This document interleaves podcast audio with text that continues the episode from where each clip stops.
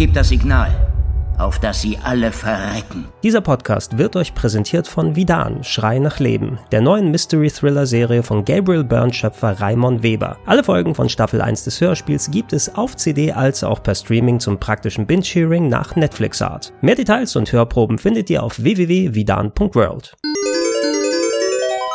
Schönen guten Tag und herzlich willkommen zu einer weiteren Ausgabe des Gedankensprung Podcasts auf rpgheaven.de. Heute geht es um den Film. Mal gucken, ob ich den richtigen Titel erwische. Harley Quinn, Birds of Prey oder Birds of Prey, The Emancipation of Harley Quinn oder Birds of Prey and the Fantabulous Emancipation of One Harley Quinn.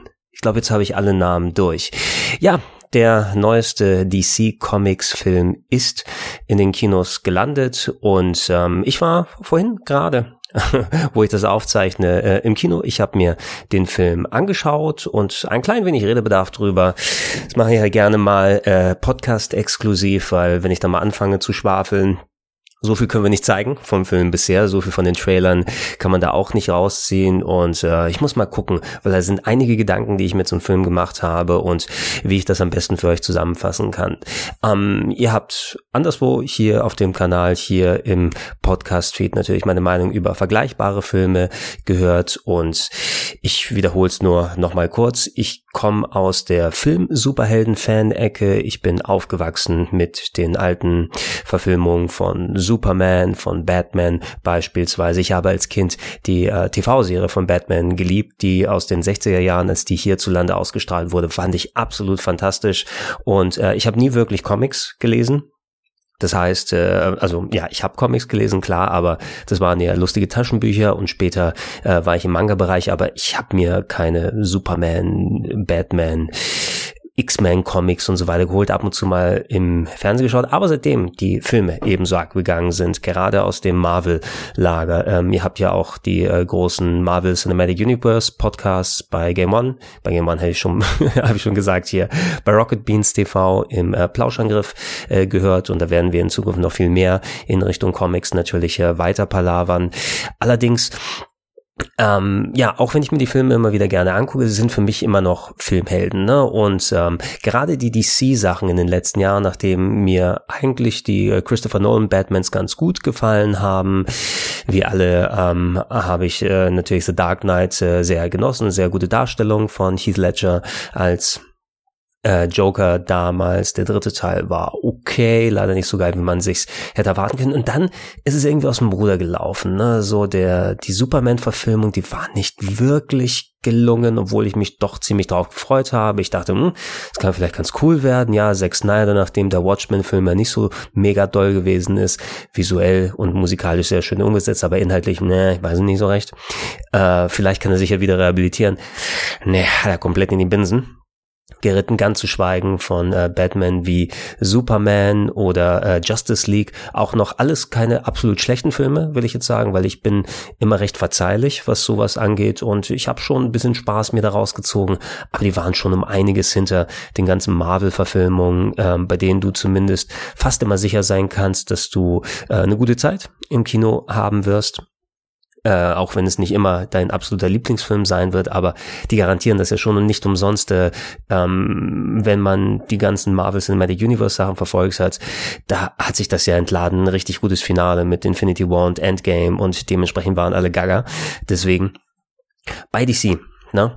Die haben wirklich immer versucht, da so ein bisschen hinterherzurennen. Die haben das Problem eben, ne? dass sie, nachdem Batman mit der eher düstereren Ausrichtung so gut funktioniert hat in den 2000ern über Christopher Nolan, ja, da, da waren sie im Irrglauben Okay, die Leute wollen also ernsthaft, düster, emotional, ne? genauso wie Batman, aber mit anderen DC-Charakteren. Und wir haben ja so viele hier, lasst uns noch mehr Filme machen. Und deshalb ist Superman diese traurige Angelegenheit geworden und hatte nichts von, von dem Heldentum, von ähm, der, der, der positiven, heroischen Ausstrahlung, die so ein Charakter ausmacht. Und, und das ist, was Marvel ganz gut hinbekommen hat. Die haben, je nachdem, was der Charakter, was die Comics ausmacht, ne, äh, versucht, das in die Leinwand zu gießen wenn sie die filmtechnisch umgesetzt haben. Ne? Wenn es eher was humorvolleres ist von dem Superhelden aus her, dann ähm, könnte es durchaus ein bisschen lockerer sein vom Film her aus. Also so ein Ant-Man, sagen wir mal, wie sie sich entschlossen haben, den dann umzusetzen. Da kannst du sagen, es sind ein bisschen leichtfüßigere Filme oder die, die ähm, fast schon Mantel und Degen, hätte ich jetzt fast schon gesagt, diese, diese Fantasy, High Fantasy, wie du sie auch immer nennen willst, von den Torfilmen, fühlt sich auch wieder anders an, von der Sprache her aus gegenüber, aber wenn es dann richtig dramatisch mit Captain America und so weiter werden kann, also die haben schon tonlich versucht, immer hin und her zu gehen und geguckt, ey, welcher Superheld, was für eine Art Film passt dazu. Und Superman war einfach nicht düster, düster, düster. Und das haben wir dann danach gesehen, ne? So Batman wie Superman war so Kraut und Rüben. Ähm, oh, woher kennst du diesen Namen? Holy shit, ne? Und Justice League, also, puh, da würde ich auch fast sagen, release the Snyder Cut, ganz ehrlich, weil das möchte ich mir mal angucken, was, was, was da denn los gewesen wäre, weil Joss Whedon hat ja nochmal drüber gebügelt und da die Gags reingetan, damit das wieder so ein bisschen lockerer wird, so ein Ensemble-Charakter wie die Avengers-Filme, aber das ist ja auch nicht wirklich was geworden. Dementsprechend, ich habe mir nicht jeden DC-Film jetzt angeguckt, der rausgekommen ist. Ähm, ich mochte Wonder Woman ganz gerne. Der hatte ähm, seine Schwächen gerade im letzten Drittel, also so wie es mit dem Bösewicht und wie das da aufgelöst wurde, wie der so ein typisches CGI-Fest. Aber der hatte den Herz am rechten Fleck. Der hat äh, mit äh, Gal Gadot äh, eine echte, ähm, wirklich überzeugende Darstellung von Wonder Woman gehabt, was ich im Vorhinein nicht gedacht habe, weil man natürlich überall äh, so x-fach ähm, so, hey, dieser, diese Schauspielerin würde da Wonder Woman gut abgeben und was ist mit Katie Sackhoff zum Beispiel und so weiter und so fort. Aber sie hat es echt gut gemacht und auch hier Chris Pine, der da mitgemacht hat, ähm, das, das Heroische von Wonder Woman, ne, dass sie sich als, als, als Göttin quasi ähm, äh, doch dem dem größten Feind stellen muss, dem Mensch an sich, dem bösen Menschen an sich und das also ganz schön mit den mit den Emotionen gespielt hat. Die hatten tatsächlich geschafft, da mal einen Film zu schneidern, der gut funktioniert hat und auf einmal ging das ab und genauso. Da habe ich jetzt keinen Gedankensprung dazu gemacht, aber dann nehmen wir das doch mal mit rein, weil ich glaube, ich werde über beide Filme jetzt hier quatschen und dann werdet ihr dementsprechend das auch im, im Titel dann wieder gespiegelt finden. Ähm, ich habe mir natürlich auch Joker angeguckt, äh, schon ein bisschen her natürlich. Äh, da bin ich ins Kino gegangen, nicht sofort zum Launch, habe ich es geschafft zum Launch, zum Release des Filmes da, aber ich habe ihn ein paar Wochen später nachgeholt ähm, auf Englisch und äh, fand ihn richtig, richtig gut, muss ich sagen. Ne? Erzähle ich gleich noch mal ein bisschen was drüber. Aber da haben sie versucht, anhand des Charakters zu gucken, was können wir daraus machen, ähm, wie können wir eine Geschichte drumherum schneiden, wie können wir einen interessanten One-Off-Film machen, der ähm, zu der Figur passt und dann können wir mal in die Richtung gehen und dann wirklich mal ähm, aus dem Vollen schöpfen, was was das Genre angeht. Ne? Und ähm, Joker ist zum Beispiel eine Charakterstudie geworden. Ne? Eine Charakterstudie natürlich sehr inspiriert von äh, Martin Scorsese-Filmen und also Taxi Driver steckt da jede Menge drin. Du hast äh, The King of Comedy, auch von, von Scorsese beispielsweise, was ich dann sehr, sehr viel da drin gesehen habe. Robert De Niro sowieso dann direkt verbunden mit alledem natürlich, weil mit Scorsese so viel gemacht hat im Vorhinein.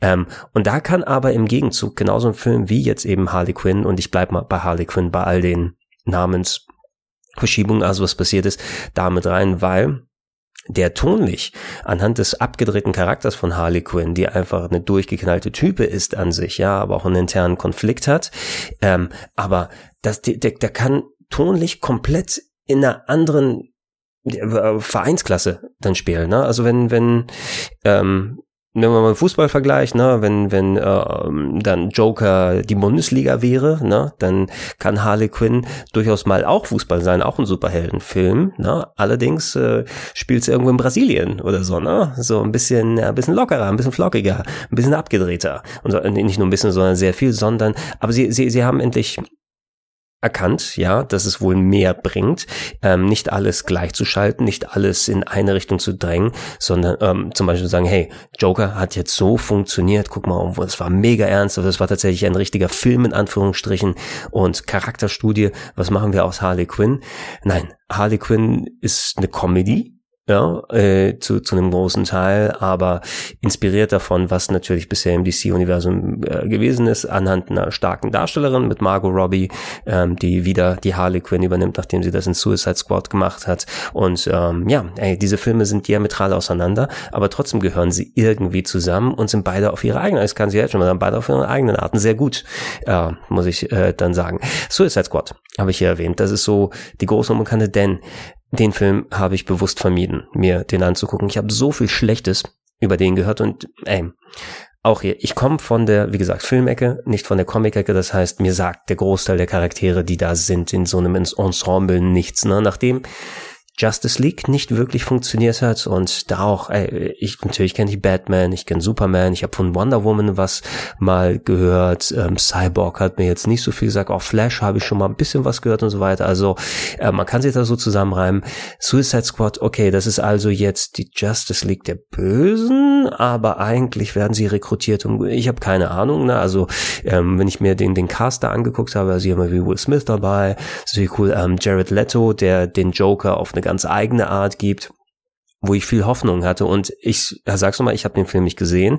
Ich habe nur Ausschnitte von Letos Leistung gesehen äh, vom Joker und ein bisschen was, was Margot Robbie eben als äh, Harley Quinn da angestellt hat. Ähm, es hat mich überhaupt nicht davon überzeugt, da reingucken zu wollen und ich ähm, will den Leuten ähm, oder dem allgemeinen Tenor, den ich von vielen Leuten dann höre, ähm, ich glaube, da kann ich dem schon vertrauen, wenn es das heißt, dass die Darstellung des Jokers von Leto ähm, fehlgeleitet ist, sagen wir es mal so. Auch ähm, wenn du äh, natürlich bei gerade so einem Charakter, der von vielen Leuten so außergewöhnlich interpretiert wurde, Cesar Romero in der ähm, alten TV-Serie. Ne? Ein ganz anderer Joker als Jack Nicholson von den Tim Burton-Filmen. Ein ganz anderer Joker als Heath Ledger, der seinen eigenen Stempel drauf gedruckt hat. Ein ganz eigener Joker als jetzt eben Joaquin Phoenix, ne? der seinen, eigenen Stempel drauf hat. Und dazwischen hast du dann als einzigen, ja, als einzige Fehlbesetzung leider Jared Leto, der ein sehr guter Schauspieler ist, aber da wohl, wie man gehört hat, auf dem Set zu viel Method Acting gemacht hat. Und was soll da passiert sein? Er soll den Leuten irgendwie tote Ratten geschickt haben, um im Character zu bleiben und so weiter. Also ich weiß es nicht. Ähm, Warum ich das jetzt nochmal so erwähne, Suicide Squad ist natürlich das, was man quasi als Vorgänger von ähm, Harley Quinn jetzt sehen soll, weil was viele Leute an Suicide Squad auch positiv angemerkt haben, das habe ich mir auch dann behalten, ist, dass der Charakter von Harley Quinn natürlich ähm, als ja, wie war es so zum Beispiel? Ich kannte sie, glaube ich, ein kleines bisschen aus der animierten Serie. Da ist ja diese Batman Animated Series vor vielen, vielen Jahren gelaufen, war noch in den 90ern, ne? Und die ist zum Beispiel sehr gut gewesen. Da habe ich immer mal wieder in Folgen reingeschaut. Nie alles komplett, aber ähm, es lief, glaube ich, so im Verbund. Da waren mal die Animaniacs und dann gab's die Batman-Serie und so weiter. Und äh, Harley Quinn als Harlequin, als Freundin von äh, vom Joker, als, wie ist es? Sie ist eine ehemalige Psychiaterin in Arkham und wurde dann quasi verführt vom Joker Aber dann auch in Chemikalien, whatever. Wie die Geschichte ist auf jeden Fall die durchgeknallte Harlequin-Freundin von äh, Mr. J wie sie ihn genannt hat, die eine abgrundtiefe Zuneigung und Liebe zum Joker pflegt, aber der Joker das entsprechend nicht wieder zurückgibt. Das ist ja, denke ich mal, das, was auch in The Suicide Squad, äh, Suicide Squad dann äh, porträtiert wurde und gemacht wurde. Aber ich habe eben immer viel gehört, Harley Quinn sowieso ein guter Charakter, auch sehr gut dargestellt von Margot Robbie. Und ähm, hier muss man bei dem neuen Film jetzt, der ich glaube, sich sowieso angeboten hat, wenn man mal einzelne Charaktere rauszieht, die Erfolg hatten in DC ähm, Ensemble-Filmen sowieso. Joker, klar, ne? Joker ist einer der bekanntesten ähm, Comicbuch auf Leinwandcharaktere überhaupt, dass der seinen eigenen Film bekommt, ist klar wie groß Kloßbrühe, aber Harley Quinn und Margot Robbie in ihrer Darstellung sind ja nochmal herausgestochen, ne? die den Wahnsinn ähm, gut darstellen kann, aber auch diese, diese Tragweite der Emotionen, wie das enorm bei ihr variieren kann, einfach auch mit, mit dem richtigen Comedy-Timing, aber dafür auch noch das, was dazugehört, natürlich auch das Aussehen entsprechend hat ähm, und da muss man auch sagen, genug Mut zur Hässlichkeit in vielen Szenen jetzt hier hat, weil es auch sehr interessant gewesen.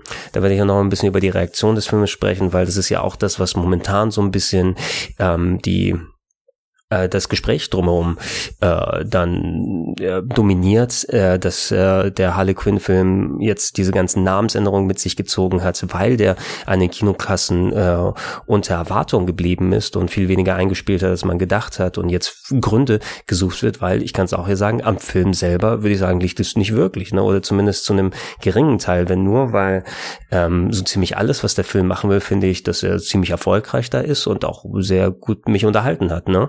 Äh, für jemanden, der überhaupt kein Suicide Squad gesehen hat und nichts jetzt, nicht direkt die Beziehung zwischen dem Jared Leto Joker und Harley Quinn mitbekommen hat, sondern dass andere Gründe da gesucht werden und das leider ein bisschen wirklich auch leider, ne, die Diskussion dominiert. Also ich muss natürlich zwangsläufig auch ein bisschen drüber sprechen, aber das wird keine wütende Eloge auf dies und jenes und alles, wie viele das nehmen, ähm, um dann ihre YouTube-Videos und Podcasts und so weiter zu machen, was erlaube und äh, politisch korrekt und ja, das ist ja auch absoluter Quatsch, na, es geht ja nur um den Film an sich. Meine Freunde, muss man ja nicht hier ähm, vom Leder lassen, was es angeht. Aber ja, da werde ich auch dementsprechend drauf eingehen. Also Suicide Squad habe ich nicht wirklich geguckt. Bin jetzt mit dem Kumpel hingegangen, um den anzugucken. Bin vertraut mit dem Charakter von Harley Quinn. Und nachdem ich von Joker eben echt wirklich überzeugt war, ich habe mich sehr gefreut, dass Joaquin Phoenix auch den Oscar bekommen hat. Den hat er auch absolut verdient. Irgendwo sitzen einige Batman-Darsteller und weinen heimlich in ihr Cape, weil dann der Bösewicht zu viele Oscars kriegt, aber die Hauptrolle natürlich nichts. Aber man muss auch sagen, Batman ist in dem Vergleich, egal wie gut er dargestellt wurde bisher auf der Leinwand, auch äh, ein bisschen so ein Milchbrötchen. Ja, es ist nicht die ähm, attraktivste Rolle. Ne? Theoretisch eigentlich schon, ne? Bruce, der Kontrast zwischen Bruce Wayne und äh, Batman, dass du eigentlich äh, jemanden hast, der dann der Darsteller ist, der zwei Rollen ausfüllen muss, ne? Und da fand ich auch immer, dass ähm, alle Batman-Darsteller bisher nie beide Rollen gleichzeitig gleich gut separat gemacht haben, aber dass man ihnen beide auch entsprechend abgenommen hat. Ich fand immer, der eine äh, Schauspieler war glaubhafterer Bruce Wayne als ein Batman. Ne? Das hat sich für mich immer so ein bisschen so angefühlt. Kann ich ja mal sagen, ne? die Theorie habe ich mir auch mit meinem Kumpel, wo ich den, wo ich Harley Quinn vorhin geguckt habe, dann ausgetauscht. Ähm, die Schauspieler, die Batman dann verkörpert haben, ja, äh, im Endeffekt du kannst dir ja, je nachdem, wie die Darstellung in den Comics ist, nicht sicher sein, was ist eigentlich die wahre Natur des Charakters Batman. Und da inkludiert ist natürlich Bruce Wayne. Ist Bruce Wayne die richtige Person und Batman dann die Persona? die gespielt wird, der Charakter, ne, um sich da rein zu versetzen? Oder ist Batman eigentlich die eigentliche Natur dieser Person und ist dann ähm, Bruce Wayne die vorgeschobene Persona? Ne? Dass man also, dass eine der beiden ähm, der beiden Charaktere, die in dieser einen Person stecken, dann der, der, die, die wahre Natur des Charakters ist. Und ich hatte immer das Gefühl, dass bei allen Batman-Darstellern, okay, bei dem fühlt sich an, als ob wir einen Bruce Wayne haben, der Batman spielt, oder bei dem fühlt sich an, als ob wir einen Batman haben, der Bruce Wayne spielt. Und zum Beispiel Christian Bale nehme ich eher den Bruce Wayne ab, ähm, Ben Affleck eher den Batman, ne? Zum Beispiel. Hm? Dann am ehesten Fall würde ich sagen, als ob sie ähm, dann ähm, Michael Keaton doch eher gemacht hat, ne? Wobei der mir immer so ein bisschen steif natürlich ausgesehen hat als Batman. Als Bruce Wayne hat er für mich immer ein bisschen besser funktioniert, aber es lag wahrscheinlich auch am Kostüm und so weiter. Aber ja, man muss immer dann gucken, was für eine ansprechende Rolle das ist und da war der Joker leider, hat viel mehr Potenzial geboten, da seinen eigenen Stempel drauf zu drücken, hat dementsprechend verdient, äh, die äh, Oscars hier zu bekommen. Wenn wir, ich komme nicht um, äh, lass uns zuerst über Joker dann mal kurz fertig sprechen, weil sonst werde ich immer wieder da äh, rausreißen und äh, dahin gehen, äh, wenn ich über Harley Quinn sprechen möchte. Also Joker an sich, ich habe es erwähnt, ne?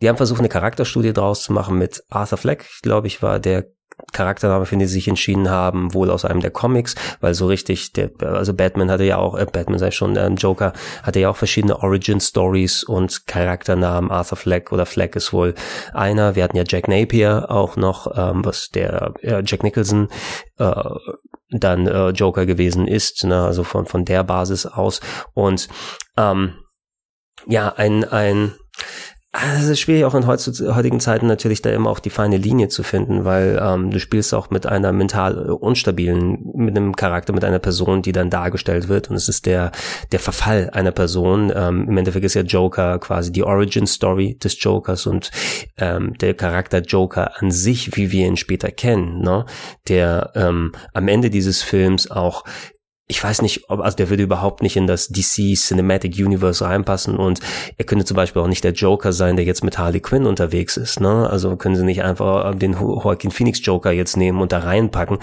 Also das ist komplett tonlich eben, komplett anderswo und anders, das, das sind komplett andere Sphären, wo die Sachen hier existieren und das ist auch ganz gut so. Ähm, allerdings äh, ist, ist es eben eine, eine Charakterstudie, der, der, das, die, die ähm, Origin Story, das Coming of Age sozusagen, aber parallel wird jetzt auch der, der, der geistige Verfall einer Person gezeigt, die mit starken Problemen schon startet, mit einer unglücklichen Situation, der als ähm, ja ähm, so ein bisschen im Stich gelassener Mensch. Äh, seine äh, Mutter ist eigentlich sein einziger Anker, aber auch mehr Anker in Richtung, dass, dass er so ähm, bei, bei Gesundheit, ja, bei Klarheit im Kopf gehalten wird, aber auch gleichzeitig der Grund dafür ist, warum er wieder weiter in den Wahnsinn abgleitet und unter seiner Oberfläche Gedanken kochen und so weiter. Die, die Darstellung von so einem mentalen Verfall, ne, wenn man das vielleicht auch auf reelle Krankheiten dann anwendet, finde ich in heutzutage heutigen Zeiten ein bisschen schwierig, weil ähm, da war man früher als Kinogänger und wo man entsprechend solche Stories geguckt hat, man hat ja keine Erfahrungswerte. Ne? Und zum Beispiel, wenn man jetzt nicht ähm, dann ähm, so so psychische Krankheiten, ne, die, die gerne dann genommen werden, um dann sie auf Filmcharaktere also nicht, dass der Joker darunter leidet, aber jetzt mal als Beispiel so wie Schizophrenie, ne, oder ähm, der, dann werden auch jetzt ähm, solche solche Krankheiten oder solche Zustände wie Autismus und andere Geschichten, die dann immer genommen, oh, er ist Autist, das heißt, er wiederholt drei Worte und kann äh, gut Karten zählen und ist äh, echt gut beim Pokern. Also diese Klischee-Nummern, die da abgefahren werden, die nicht wirklich dem Krankheitsbild oder dem Zustand dieser Person gerecht werden. Und deshalb finde ich es immer so ein bisschen schwer, wenn man versucht, dann, dann echte äh, Krankheiten da, da drauf zu packen. Ähm, für mich hat es mehr dann so ausgesehen, nicht, dass das, also Joker wurde auch so dargestellt von Joaquin Phoenix, ist schon ein Opfer seiner Umstände, natürlich zu einem Teil, aber da kocht auch einiges unter der Oberfläche und du hast per se nicht nur, oh, alles, was er tut, wird dadurch entschuldigt, weil das Umfeld so ist, sondern er hat auch ähm, dieses Naturell, ne, wo ihm diese ähm, das, was ihn noch äh, bei, bei, bei klarem Verstand halbwegs hält, ne, das, das erodiert nach und nach und, und seine eigenen wilden Gedanken, ja, seine, die, die eigene Wut, die in ihm herrscht, ja, der eigene Wahnsinn, der dann schon dann hochkocht, ne, auch wenn da eben kein konkretes Krankheitsbild draufgepackt wird und man das nicht als Vergleich sehen will, oh ja, Joker, ja, ist ja genauso wie das dann da passiert, aber als Filmcharakter funktioniert es eben echt gut und der stellt auch diesen Verfall dann vernünftig dar. Ich kann auch nicht sehen, also man kann natürlich mit dem Arthur Fleck sympathisieren in diesem Film. Klar, natürlich, ne? Also es, äh, da, da sieht man ja auch, was für Leid der dann durchmacht und, und wie emotional das auch von Joaquin Phoenix dargestellt wird. Aber er ist eindeutig eben ein Bösewicht. Ne? Es ist eine Bösewicht-Origin-Story. Ne? Und ähm, sympathisieren bedeutet nicht gleichzeitig dann ähm, sich sich in seine Schuhe versetzen wollen. Ja, eigentlich ist er der Held und so weiter und dies und jenes. Das ist ja auch absoluter Quatsch. Das muss ja nicht sein. Und die, das schafft Joaquin Phoenix aber auch recht gut, dann wirklich dieses so, man kann verstehen, wo der herkommt ähm, und irgendwie nachvollziehen, wie seine Aktionen und seine Taten gewesen sind, aber er setzt da noch einen drauf, einen drauf, ne? Und ähm, wie in dem Film dann auch, so ich, ich habe bei, beim Gucken ein bisschen argwöhnisch dem gefolgt, weil da werden auch so typische Batman-Universen-Elemente reingeworfen, wo dich das dann wieder so ein bisschen rausreißt und du merkst, ach, das ist doch nur ein Comicbuch-Movie, ne? Dann trifft er, oh, der, der, der Thomas Wayne ist jetzt der der Bürgermeister, glaube ich, ne? Oder haben sie es dann so oder, oder zumindest jedenfalls ein hohes Tier da und könnte potenziell der Vater sein, auch äh, von ähm, Arthur Fleck, ne, und äh, der trifft den ganz kleinen Batman oder sowas, also das da so und und, und ähm, äh, trifft auch auf ähm, hier Alfred, ne, Alfred Pennyworth, dann auch, dass so diese Übereinkünfte da sind und du dann ähm, immer noch ähm, so diese diese leichten Comicbuchsachen. Ich habe ein bisschen das wie gesagt argwöhnisch verfolgt, weil das so ein bisschen cheesy gewirkt, aber letzten Endes haben sie es ganz gut verbaut, ähm, dass du am Ende einen Charakter nicht nur durch das Face Paint, sondern auch, wo du siehst, ey, das könnte der Staat eines Jokers super Bösewicht sein. Ich wüsste nicht, wo der Charakter Joker am Ende, wo er dann dahin kommt des Films, ähm, wo er konkret hingehen würde, um daraus einen ähm, typischen Superheldenfilm zu machen, weil wie gesagt, den kannst du einfach nicht nehmen und dann zu Harley Quinn in ihren Film packen oder in andere Sachen da rein. Ich kann mir eine Fortsetzung von Joker sehr gut, äh, ich würde es mir wünschen, auch vorstellen in der Richtung. Ich wüsste nicht genau in exakt welche Richtung sie gehen, aber sie müssten natürlich darauf aufbauen, was da passiert ist und ähm, eventuell ich weiß nicht, muss das das Duell Batman gegen Joker sein? Wäre schon irgendwie cool, aber sie müssen das dann auch vernünftig da machen, denn das Problem für einen Charakter Batman im Joker-Universum, was es ja jetzt, äh, wie man es nennen muss, dann ist, ist, ähm, und das Problem auch für viele andere tatsächlich auch Superheldenfilme ist, dass äh, tatsächlich ähm, äh, Joker als Film es ist ein richtiger Film, muss man sagen, ne, und kein Superheldenfilm per se, ähm, der in einem Superheldenumfeld stattfindet, ne, oder äh, zumindest Anleihen aus dem Universum stattnimmt. Äh, es ist eine Charakterstudie, es ist ein Film, der mit Sinn und Verstand in mit einer sehr nuancierten, ja, nuancierten zu bestimmten Teilen, aber auch sehr überbordenden und, und fesselnden Performance von Joaquin Phoenix, aber dadurch durch die ganzen Sachen, die er sich als Vorbild genommen hat. Solche Charakterstudien eben wie äh, Taxi Driver oder eben wie The King of Comedy ähm, das sind richtige Filme gewesen. Ne? Und auch Joker ist ein richtiger Film und nimmt, ähm, also die ganzen Bereiche, wo dann Klischees genommen würden und, und Action-Szenen und CGI-Sachen, die dann solche ähm, Fil ähm, Filme gefüllt hätten, werden bei Joker eben mit, mit, mit Filmen gefüllt, ja, mit äh, versucht da wirklich eine Geschichte zu erzählen und anhand dieses Charakters sozusagen seinen Weg zu zeichnen und die Eskalation dann mitzunehmen und auch den Wahnsinn per se, ne, ähm, der da ausgedrückt werden soll. Und das wird schwierig, weil Batman hat diese Schritte noch nicht gemacht. Ne? Das müsste, wenn es in einem Joker 2 dann hin, darauf hingeht, dass da eine Konfrontation mit einem erwachseneren Batman ist, dass wir einen situierteren ähm, Arthur Fleck, einen situierteren Joker sehen, ne? ein Gotham City, was aus den Nähten platzt und ähm, vielleicht sogar andere super Bösewichte mit dazukommen. Ähm, vielleicht, wenn da noch mehr Elemente hinkommen und die nicht mit diesem Aufwand, nicht dieser Sorgfalt, wie Joaquin Phoenix sich um den Joker gekümmert hat, äh, dann, dann, dann umgesetzt werden, dann könntest du auf einmal wieder diese ganze Schwere und Tragweite des Films dann wieder aussehen. Ich bin gespannt darauf, keine Ahnung, ob sie Batman genauso etablieren können als Figur und als äh, Kontrast zum Joker, aber gespannt, was sie dann da draus machen. Und sehr, sehr guter Film, sehr gute Performance und ähm, ja, ne, ich will jetzt nicht exakt den gleichen Film mit Batman in der äh, Position sehen und auch nicht jetzt, oh, Cyborg hat seinen eigenen Film verdient, Joker war so erfolgreich. Nee, warte mal, Moment. Was würde DC machen in dem Fall? Joker war erfolgreich, sie haben einen, in Anführungsstrichen, Martin Scorsese-Film, einen richtigen Film draus gemacht, statt einen Superheldenfilm, wo auf den Charakter sich dann ähm, gestützt und, und da draufgegangen gegangen wurde, welchen Bösewicht könnte man denn, was, was haben wir denn für Bösewichte da bei, bei DC Comics? Ähm, Sort vielleicht, ne? Wenn man dann die aus, äh, von, von, von Superman so, oh, na! Okay, Lex Luthor. Eindeutig. Und nicht die Holy shit, Lex Luthor Darstellung aus Batman wie Superman. Oh ja, ja, ja, ja, war das, oh Gott, mit dem Bonschen im Mund und so, oh Gott, oh Gott, oh Gott.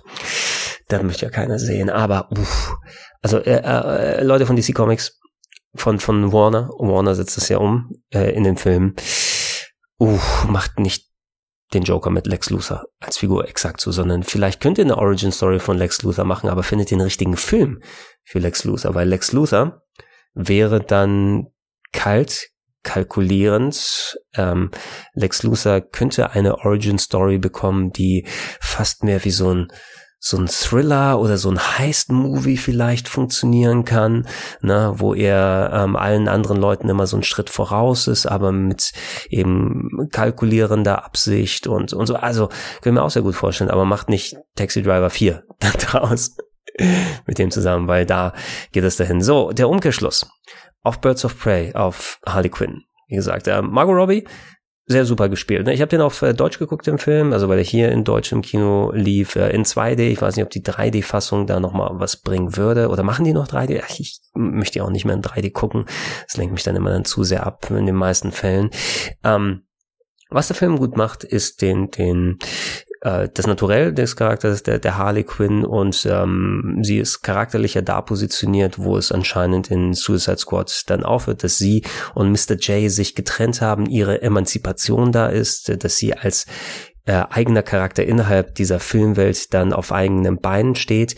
Aber da sie auch Wahnsinn um sich drumherum anzieht, ist entsprechend alles um sie drumherum auch wirklich wahnsinnig. Äh, und äh, Margot Robbie, wie auch erwähnt, ey, tolle Darstellung und so weiter. Was ich wirklich interessant fand, da ist es, ähm, es wäre sehr leicht gewesen, so eine gut aussehende Frau wie äh, Margot Robbie, die auch entsprechend da meistens eben mit äh, knappen Shirts und Hotpants äh, herumläuft, sehr zu sexualisieren und dann immer schön Close-up-Shops auf den Hintern und da das Licht drauf und alles glänzen. Aber ähm, dafür, dass sie eine gut aussehende Frau ist und immer in diesen Klamotten rumläuft, ähm, wird äh, das nicht in den Vordergrund gestellt. Und das fand ich ganz angenehm, ne? dass du nicht immer so Booby-Shots und den ganzen Schissel da hast. Es gibt eine Sequenz im Film, die ähm, wenn Zack Snyder die gedreht hätte, na, es ist hypothetisch jetzt, ich will dem, dem Zacky Boy da nichts den unterstellen, aber wenn, wenn sagen wir mal so ein typischer Superheldenfilmregisseur, die jetzt gemacht hätte.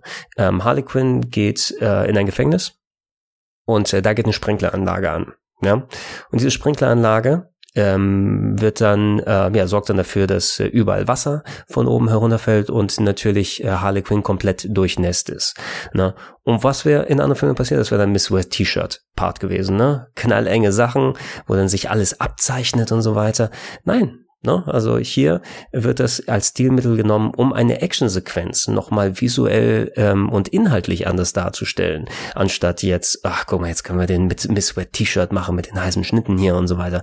Und äh, das passt ja, wenn du so einen Film als Emanzipation, als das ähm, zu sich finden einer, einer weiblichen Figur oder Emanzipation kann ja auch eine männliche Figur sein, aber hier im speziellen Fall einer weiblichen Figur hast, kannst du natürlich das nicht konterkarieren, indem du dann typische ähm, hier Gaffer äh, Sachen reinpackst, die fast jeder ähm, Superheldenfilm hat und auch die Marvel-Filme ohne Ende. Also ähm, so viele Szenen, wo dann alle weiblichen Superhelden dabei sind, die dann ihren knallengen Bodysuits überall herumlaufen und die Kamera dann entweder in denen nah dran oder es üben CGI um sie drum herum fliegt und alles. Nie so direkt, äh, würde ich sagen, wie bei vielen anderen Superheldenfilmen, äh, bei Marvel im Speziellen, aber sie sind schon dann stark sexualisiert in vielen Sachen. Und äh, hier geht's nicht darum. Ne? Du hast viele gut aussehende Frauen, die da mitmachen und es sind auch Frauen prädominant, weil es ja auch die Birds of Prey sind, die ja, wenn ich es richtig zusammenkriege, eine ähm, Vigilante-Truppe ist, was heißt Vigilante auf Deutsch? Hier so nicht Bürgerwehr. Oder ich, ich klick mal hier kurz. Birds of Prey heißt Raubvögel, das weiß ich dass sie eine, eine Taskforce aus Superheldinnen steht jetzt hier, ja gut, nennen wir es dann Taskforce und so weiter. Wer ist denn eigentlich da drin? Also in den Birds of Prey, weil ich kann mich erinnern, vor vielen, vielen Jahren, in 2000 gab es eine TV-Serie dazu und wahrscheinlich war das so ein zusammen, ja, äh, so, so, so Frauen-Superhelden-Vereinigungen, damit man die hier zusammenkriegt. Uh, Oracle, Schrägstrich Batgirl wäre da drin, die jetzt hier nicht da ist, aber Oracle war ja die ähm, querschnittsgelähmte Variante von Barbara Gordon. Das weiß ich ja noch, der sieht man ja auch in den, in den Arkham-Spielen dann. Black Canary, ist hier dabei gewesen, ähm, die Huntress war hier dabei, Lady Blackhawk, äh, eine Scharfschützin, ich glaube, die habe ich hier nicht gesehen. Wer ist Big Bada? Big Bada ist eine Außerirdische vom Planeten Apocalypse und gehörte zunächst zu den Schurken, später schloss sie sich oder der Gerechtigkeitsliga an. Ist das die Justice League? Verdammtes deutsches Wikipedia, Gerechtigkeitsliga. Ist das euer Ernst? Heißt es Gerechtigkeitsliga? Und Misfit sehe ich hier. Sie ist eine Teenagerweise mit telepathischen Kräften und wiederkehrende Charaktere ja, zumindest diesmal waren es ja. Ähm, hier sind es abgesehen von äh, von Harley Quinn, die glaube ich nicht zu den Birds of Prey dann gehört, die wohl eher auf der anderen Seite dann stehen werden, wenn es dann in diesem Cinematic Universe weitergeht.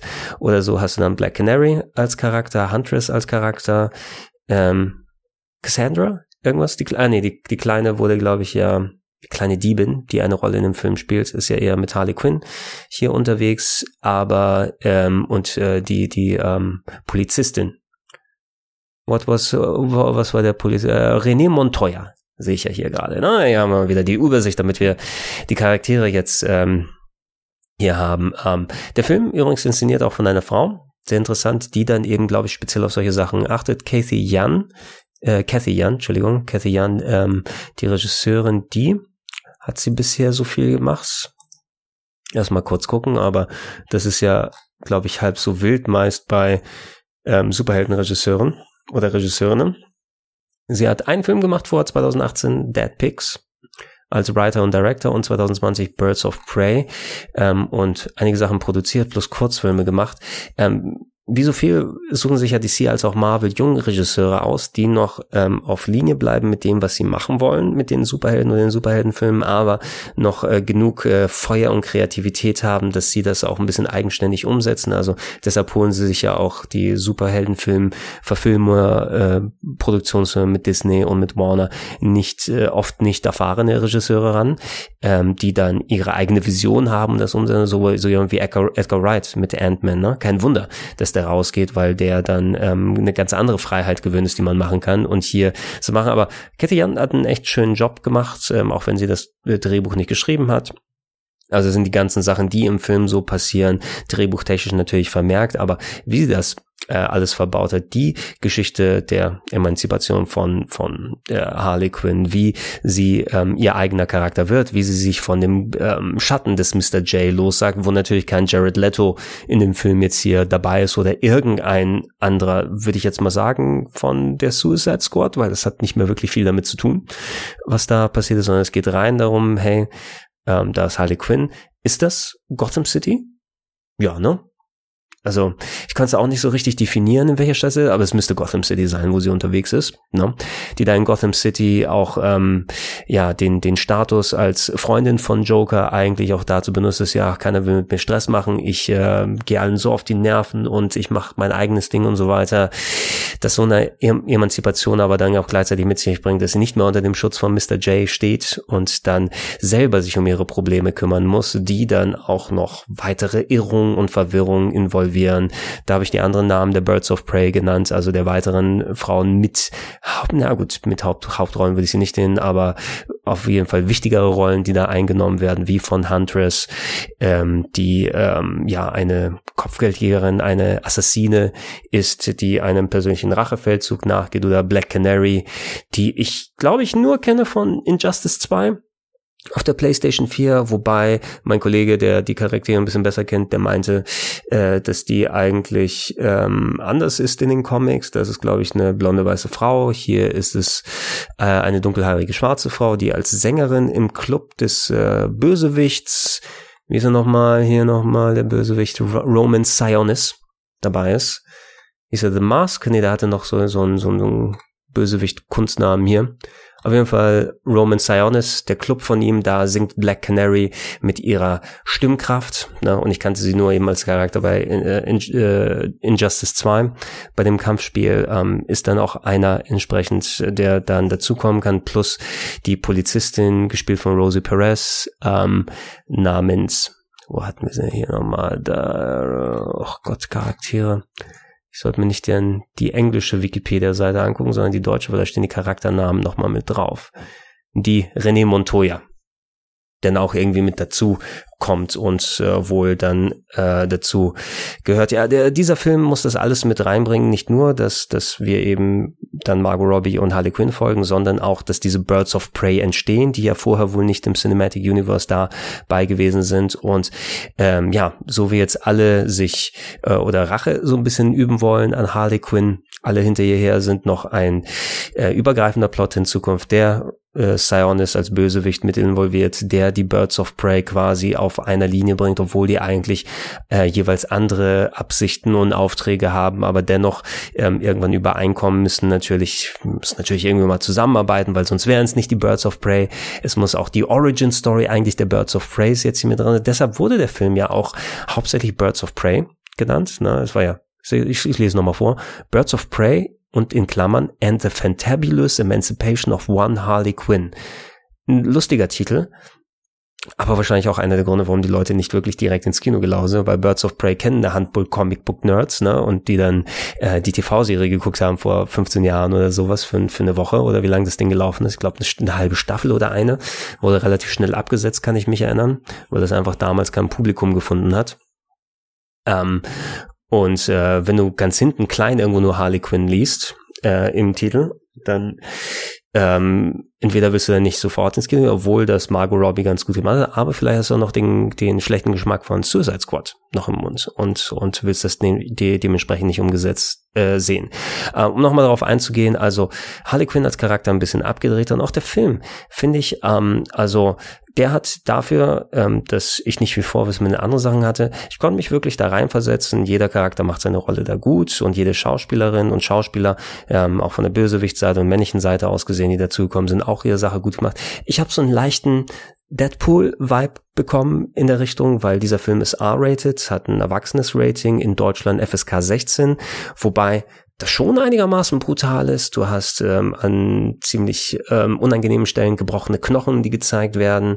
Du hast abgetrennte Körperteile, du hast explodierende Körper, du hast äh, viele Fucks und Shits und so weiter. Aber jetzt nicht in dem Maße, das ist kein Gagfeuerwerk, wie ähm, wie die Deadpool-Filme und auch nicht so ein Splatterfeuerwerk wie die Deadpool-Filme. Deshalb wundert es mich so ganz, zu 1000 Prozent hätte es das nicht gebraucht, ne, weil das hat dem Film so noch so einen kleinen Kick hier und da gegeben, aber ist vielleicht auch einer der Gründe, ähm, werden jetzt nicht die Kids rein dürfen, um sich das dann anzugucken, sondern nur die Erwachsenen in Amerika, ähm, und das einfach nicht dann ähm, ein krasses äh, Witz und Splatter und äh, Perversitätenfeuerwerk wie die Deadpool-Filme sind, dass du natürlich dann auch äh, nicht so den Zug und Drang hast, da in die in, ins Kino zu gehen und dir das dementsprechend anzugucken. Der Film selber hat gut seine Charaktere dann auch aus jeder Perspektive aus, das dann erzählt wurde, hauptsächlich von Harley Quinn und wurde auch narratiert von Harley Quinn als Figur. Es gab Rückwellen, äh, Rückblenden, es gab animierte Sequenzen, es wurde mit Zeitperioden gespielt, ähm, es hat durchaus mal die die Perspektive Perspektiven gedreht und gewechselt und ähm, hatte ein gutes Pacing, hatte auch eine gute Art von Humor. Also ich fand das schon ganz unterhaltsam. Ist wie gesagt kein Gagfeuerwerk und du wirst dich nicht scheckig lachen ähm, mit diesem juvenilen Humor, den die Deadpool-Filme haben. Also so ist es nicht.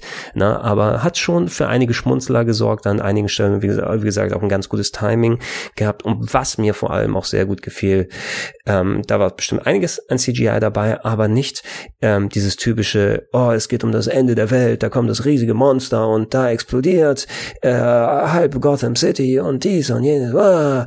Nein, sondern der Großteil der Action-Szenen war ähm, Hand-to-Hand-Combat, war ähm, entsprechend Schusswechsel und so weiter, waren Autoverfolgungen und alles drum und dran, ähm, mit einem kleinen Quist immer dargestellt, an guten Stellen im Film positioniert, wo es, oh, jetzt ist mal wieder Zeit für eine gute Action-Szene und dann entsprechend auch mit einer kleinen Idee dann nochmal zusätzlich umgesetzt, um da den Ablauf dieser Action-Szene zu ändern, um da die Story voranzutreiben, um da ähm, mal visuell mal was Interessantes zu machen. Ich spreche mal jetzt von einer bestimmten Szene, ähm, da ist Harley Quinn in einem Lager ne, und ähm, da bekommt sie ihren Baseballschläger, den sie so, so gerne schwingt, dann in vielen Iterationen, was nochmal ähm, im Kampf gegen andere Leute, die sich hier da entgegenstellen, dann ähm, nochmal eine, eine Änderung in ihrer Kampfesart gibt. Aber sie verschanzt sich hinter einer äh, Ladung von Kokain und das wird von den Bösewichten angeballert, von den anderen Bösewichten außer Harley Quinn.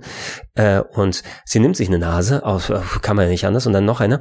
Und auf einmal pff, kriegt das so eine ganz andere Darstellungsart, ganz andere Natur. Und dann, das war so ein, ah, ja, so, so ein cleverer Schmunzler. Ne? Und solche Kleinigkeiten, auch das, was ich erwähnt habe, zum Beispiel mit der Sprinkleranlage, ne? das sorgt dafür, dass du visuell ein komplett anderes, äh, komplett anderen Look and Feel hast als vorher ähm, mit den Kampfsequenzen, die wir gesehen haben, aber dass es dann für andere äh, Fight-Manöver, für andere spektakuläre Stunts dann sorgen kann und das visuell auch nochmal anders dann aussieht. Ja. Und das war super angenehm und genau sowas ist es jetzt nicht auf einem Niveau gewesen von dem ähm, Winter Soldier von Captain America 2 Hand-to-Hand-Combat, weil es ist immer noch meine Favor mein Favorit, was Comicbuch, äh, Verfilmung, Actionsequenzen angeht, weil, ey, ich bin einfach viel näher an diesen was aus der Martial Arts Ecke kommt, ne, was aus dem Bruce Lee Film, aus dem Jackie Chan Film, aus auch aus Stephen Chow Komödien von mir aus dann auch kommt, äh, wenn es dann mal ähm, ordentlich abgeht untereinander und ich will einfach den den direkten Konflikt haben, das direkte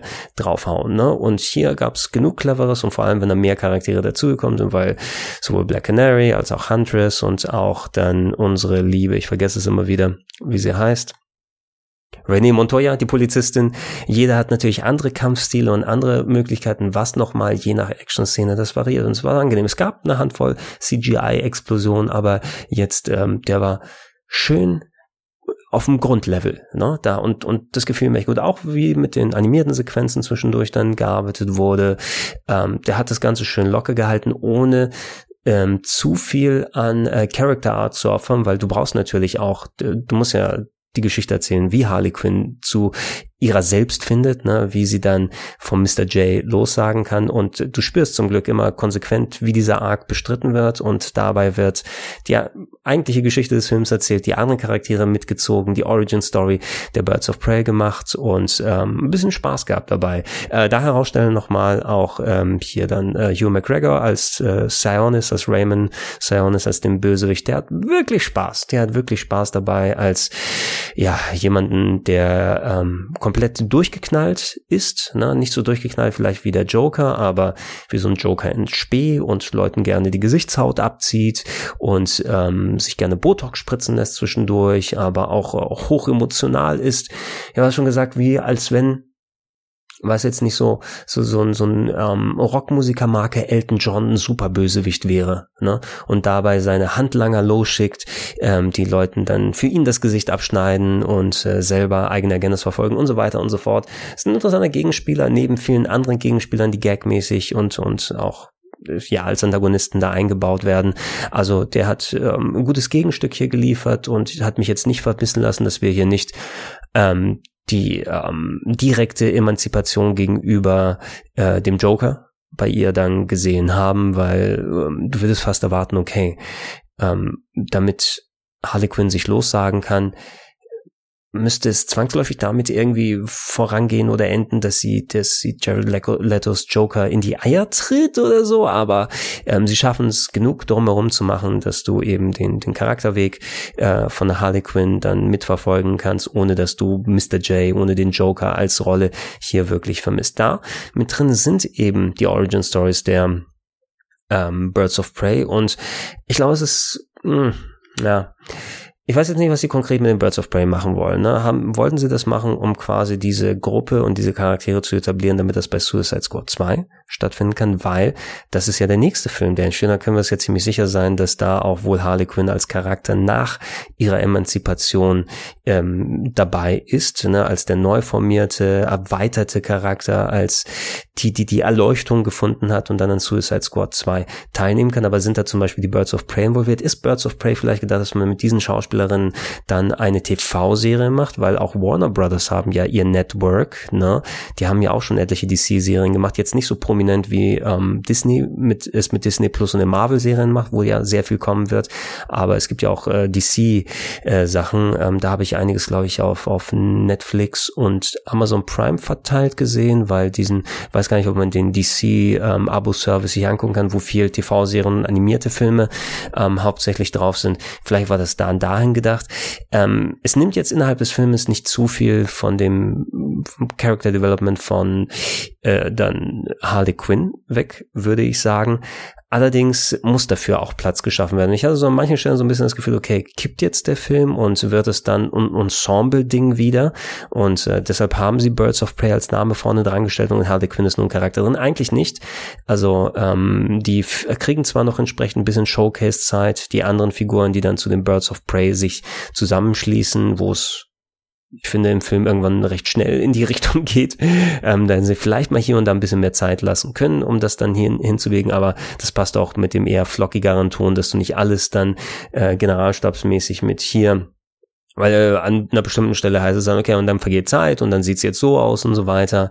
Ähm, das kann man auch ein bisschen anders äh, und so weiter verbauen. Also die Sorge, dass dann das zu viel überwiegt und da ist, ist im Film nicht gegeben, aber dann müsste das auch innerhalb des Filmes ausdrücken, ne, ähm, mit dem Filmtitel und nicht dann ähm, für den lustigen Titel den Namen Harley Quinn ganz am Ende setzen, weil ich, sag, ich sag's nochmal von nicht Comicbuchkennerseite aus. Ich weiß, ihr habt einen sauschweren Job, was das angeht. Ihr müsst nicht nur einen unterhaltsamen Film machen, sondern auch einen, der zum Charakter passt. Einen, der die ähm, neu gewonnene Comicbuch-Film-Fangemeinde, die sich seit Jahrzehnten jetzt formiert hat, bedient. Aber auch äh, eine, die die äh, Comicbuch-Nerds dann entsprechend bedient, die ganz anders mit diesen Charakteren zurechtkommen, die vielleicht auf die Barrikaden gehen bei bestimmten Neuinterpretationen.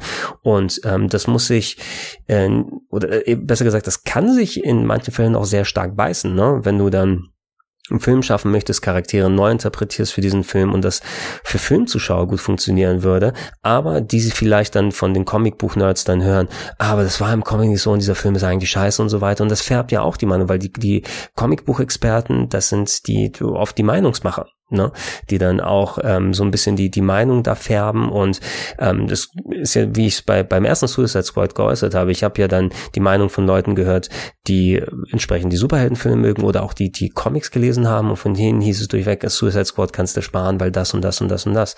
Ne, und das hat mich zum Beispiel auch beeinflusst, dass ich diesen Film gar nicht gucken möchte. Ne? Und im Gegenzug habe ich über Birds of Prey was ganz Gutes gehört und dann bin ich eben mit meinem Kumpel ins Kino gegangen, habe eine gute Zeit da gehabt, ne? obwohl ich da nicht äh, entsprechend vorbelastet bin und das da mitnehmen kann.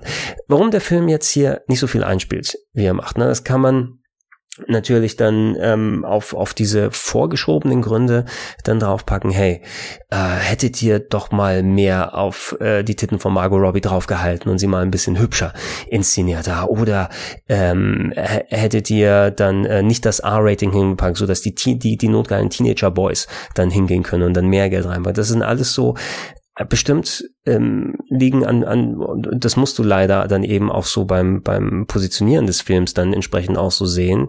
Ähm, du musst als Filmproduzent in solchen Sachen gucken, welche niederen Instinkte du bedienst oder nicht und dementsprechend in Kauf nehmen, das zu machen. Und ich finde schade, dass es, wenn es äh, jetzt heißt, dass so ein sinniger Film gemacht wurde, der vom Charakter gut funktioniert, der inhaltlich ganz gut klappt, der wirklich ein sehr, sehr solider ähm, Comicbuchfilm ist, den ich eigentlich auch ganz gut empfehlen kann bei vielen Leuten.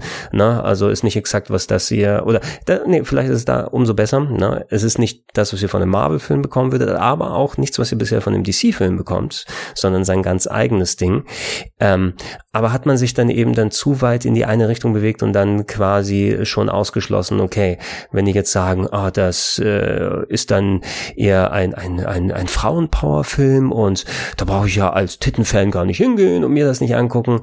Eventuell spielt er so einen gewissen Teil des, der Klientel rein, ne, die dann entsprechend den Film wegbleibt. Ähm, ich denke, für mich persönlich ist es fast eher mehr, der Film hätte vielleicht und ich mag die kleinen Splatter-Parts genießen und die, die kleinen ähm, Gewalteinlagen oder sowas, die geben dem Film nochmal diesen, diesen kleinen extra Kick und so weiter. Aber eventuell ist das das der größte Hinderungsgrund, dass dieser Film eben in Amerika ab 17 freigegeben ist und er quasi so eine große Zuschauerschaft ausspielt, weil es geht ja auch mehr um das amerikanische Einspielergebnis. Ne, FSK 16 wäre auch eben nicht der typische, das typische Comicbuchalter hier, aber ähm, an, an R-Rating, dass du mit 17 erst in Amerika diesen Film angucken, was quasi ab 18 ist, das äh, bedeutet in vielen Fällen auch ein großer Verzicht auf Einspielergebnis und nur besondere Ausnahmefilme, wie in Deadpool eben, ne, der komplett komplett dann sich reinkniet in R-Rating und Splatter und Pipi-Kaka-Humor und so weiter, dessen Alleinstellungsmerkmal das ist. Damit kann es funktionieren. Hier das zu benutzen, um eventuell auch die Deadpool-Crowd abzufahren, der Film will sehr, sehr vieles gleichzeitig sein und schafft es auch im Großen und Ganzen, aber dafür hat er eben keine klare, absolut klare Linie, wo du sagst, das ist diese Art von Film und dies und jenes und jenes, sondern es ist ein, es ist ein gut funktionierendes Flickwerk, ne, was dann ähm, viele, viele Punkte tonlich, charakterlich dann entsprechend auch trifft, aber das auf gute Art macht. Ne? Es ist nicht der, der Flickenteppich, der dann auseinander auseinanderfällt, wo du merkst, wo du die Nähte siehst. Es, äh, es ist nicht Justice League. Ne? Justice League ist das perfekte Beispiel an Flickenteppich, ne? wo dann quasi zwei unterschiedliche Filme zu einem irgendwie zusammengewoben wurden und du die Nahtstellen schon sehen kannst. Hier ist es nicht dann dementsprechend so, aber du hast dir dann entsprechend auch viele Sachen verbaut. Und ich denke, das ist einer der Gründe. Ich würde hoffen, Birds of Prey zumindest oder dass die, die Learnings, die da draus genommen werden, ne, dass ähm, man das konkret analysiert von DC-Seite aus her und nicht sagt, oh, jetzt haben wir aus Versehen einen guten Film gemacht und äh, wir sehen, die Leute wollen keine guten Filme, okay, dann lass mal gucken, was wir wieder machen, weil wenn es den Umkehrschluss macht, Suicide Squad soll ja ein richtig beschissener Film sein, hat wie viel? 700, 800 Millionen Dollar weltweit eingespielt, hat äh, einen Oscar gewonnen fürs Make-up, ne? also ein Oscar prämierter Film ist Suicide Squad Ne?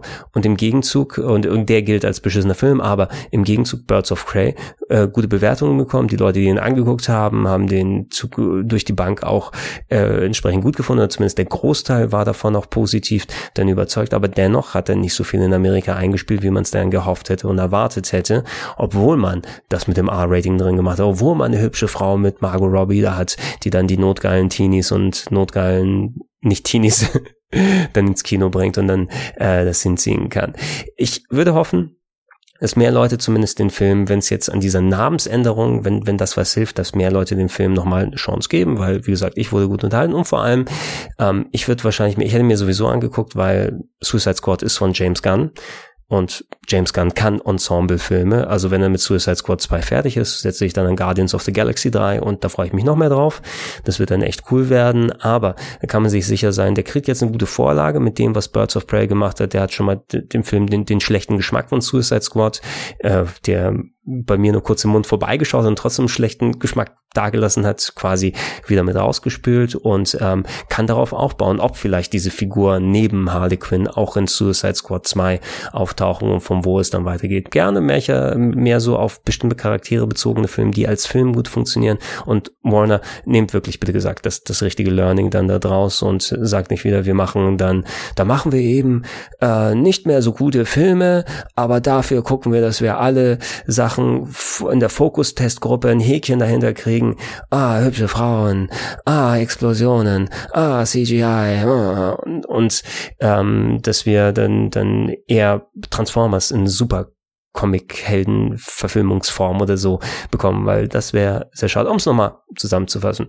Ich hatte mit Joker Spaß, auf seine ganz eigene Art, Spaß relativ, aber ich wurde gefesselt im ähm, Kino sitzt und habe mir das gut angeguckt und es funktioniert als ganz, ganz eigenständiger Film, der selbst sein Ding macht und genauso gut macht Birds of Prey sein ganz eigenes Ding, was der Harley Quinn Film sein eigenes Ding, der ein bisschen zu viel dann in viele Richtungen dann abgleitet und äh, für mich aber trotzdem gutes Spacing hat, schön inszeniert ähm, gut mit der Bildsprache arbeitet, ähm, ich würde, was war noch, ah, ein Punkt, den ich gerne nochmal anmerken würde, hat so einen gewissen 70s-Vibe gehabt, auch wenn die Geschichte nicht wirklich in den 70er Jahren spielt, aber da war sehr, es wurde sehr auf Farbe geachtet. Ne? Und ich assoziiere das ein bisschen so mit, so mit 70s-Style, wenn das im Kino dann nochmal umgesetzt wird. Und auch der Soundtrack, ähm, wie viele Filme es mittlerweile machen, alle spätestens seit Guardians of the Galaxy, sind wieder Neuinterpretation von, von alten Rock-Klassikern. Was habe ich da gehört? Barracuda war dabei, ich glaube Hit Me With Your Best Shot, also so 70er, 80er äh, Krams, ne, der nochmal neu inszeniert und dann draufgepackt wurde,